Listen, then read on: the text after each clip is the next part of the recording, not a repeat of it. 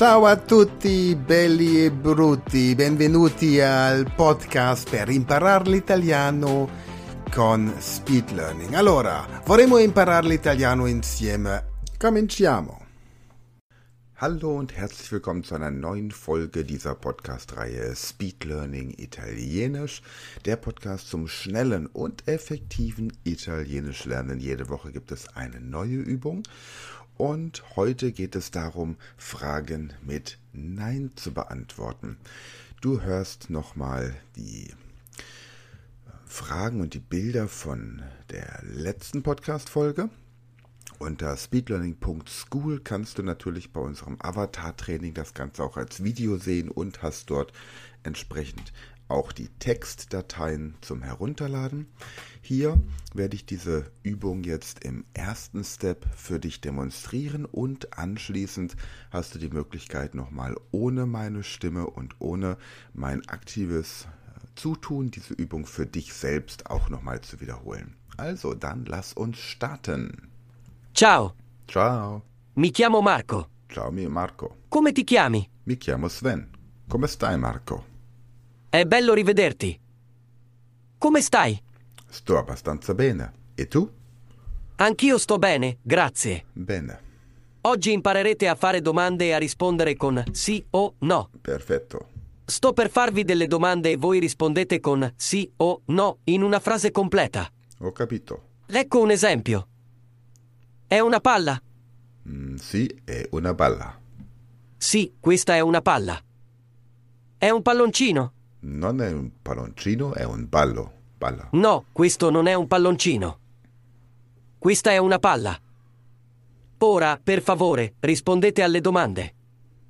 Vi darò un momento per farlo. Poi sentirete la risposta corretta. È cacao? Sì, è cacao. Sì, questo è cacao. È caffè? No, questo non è caffè, è cacao. No, questo non è caffè. Questo è cacao. È una cassa? Sì, questo è una cassa. Sì, questa è una cassa. È cioccolato? No, questo non è cioccolato, è una cassa. No, questo non è cioccolato. Questa è una cassa. È una maglietta? Sì, questa è una maglietta. Sì, questa è una maglietta. Sono pigiami? No, no, questi non sono i pigiami, sono una maglietta. No, questi non sono pigiami. Questa è una maglietta. È una famiglia? Sì, questa è una famiglia. Sì, questa è una famiglia. È un insetto? No, questo non è un insetto, questa è una famiglia. No, questo non è un insetto. Questa è una famiglia. È matematica? Sì, questa è matematica. Sì, questa è matematica. È una medicina? No, questa non è una medicina, questa è matematica. No, questa non è una medicina. Questa è matematica. È un motore? Sì, questo è un motore. Sì, questo è un motore. È un gruppo? No, questo non è un gruppo, questo è un motore. No, questo non è un gruppo. Questo è un motore. È un film? Sì, questo è un film. Sì, questo è un film. È una radio? No, questo non è una radio, questo è un film. No, questa non è una radio. Questo è un film. È un elefante? Sì, questo è un elefante. Sì, questo è un elefante. È un'insalata? No, questo non è un'insalata, questo è un elefante. No, questa non è un'insalata. Questo è un elefante. È una zuppa? Sì, questo è una zuppa, naturalmente. Sì, questa è una zuppa. È la polizia? No, questo non è la polizia, questo è una zuppa. No, questa non è la polizia. È una zuppa. Perfetto. Hai fatto un ottimo lavoro. Grazie. Ora fai una pausa di circa 20 minuti e poi guarda di nuovo il video. Bene. Ripeti questo esercizio finché non hai più bisogno di pensare alle risposte. Vale. Poi fai una pausa per un giorno e se riesci ancora a farlo, riprova dopo una settimana. Ho capito. Ora puoi già rispondere alle domande sì e no. D'accordo. Congratulazioni! Grazie. E arrivederci. Also, was jetzt noch gesagt wurde, ist, eine Pause einlegen von 20 Minuten, dann diese Übungen noch einmal wiederholen, bis man nicht mehr über die Antworten nachdenken muss, sondern sie quasi automatisch kommen. Jetzt hast du gemerkt, manchmal hieß es questo è un und manchmal hieß es questa è una. Das hängt damit zusammen, dass manche Nomen, Hauptwörter, männlich und manche weiblich sind. Es heißt zum Beispiel una zuppa, aber un elefante. Wie kann man sich das jetzt merken im Italienischen? Das ist relativ simpel. Überlege dir einfach eine prominente Person, die für dich männlich ist und eine prominente Person, die für dich weiblich ist. Beim Italienischen ist es bei mir zum Beispiel für männlich Adriano Celentano und für weiblich Sophia Loren. Du kannst natürlich aber auch Personen nehmen, die nichts mit dem Italienischen zu tun haben.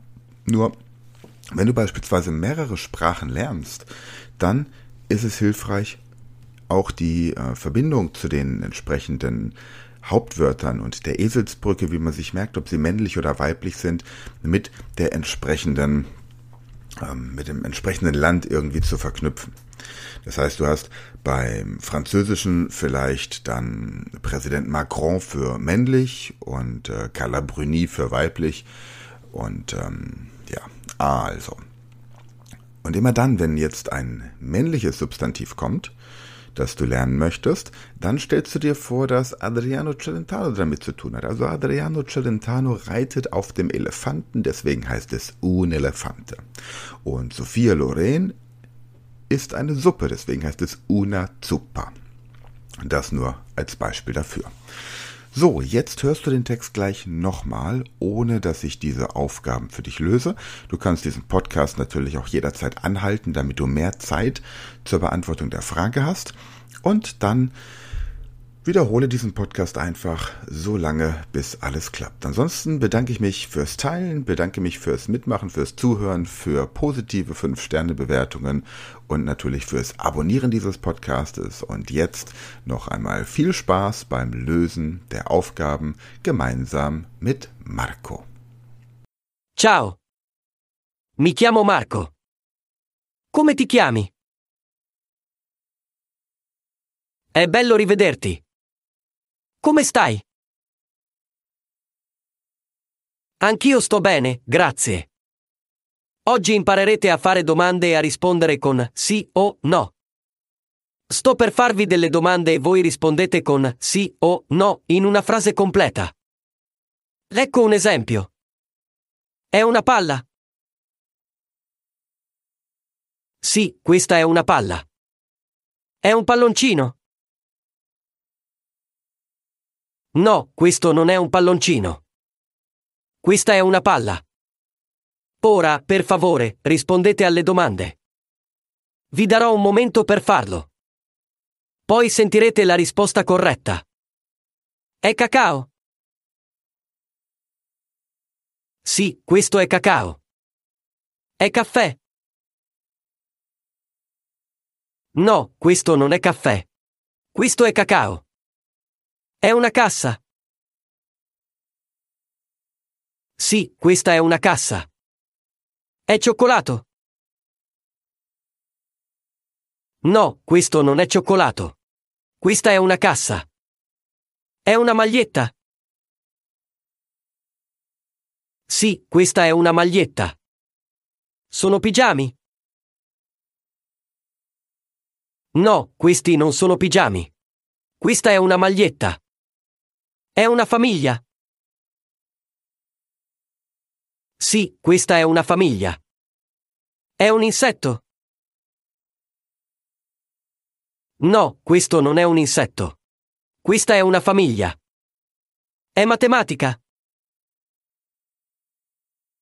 Sì, questa è matematica. È una medicina.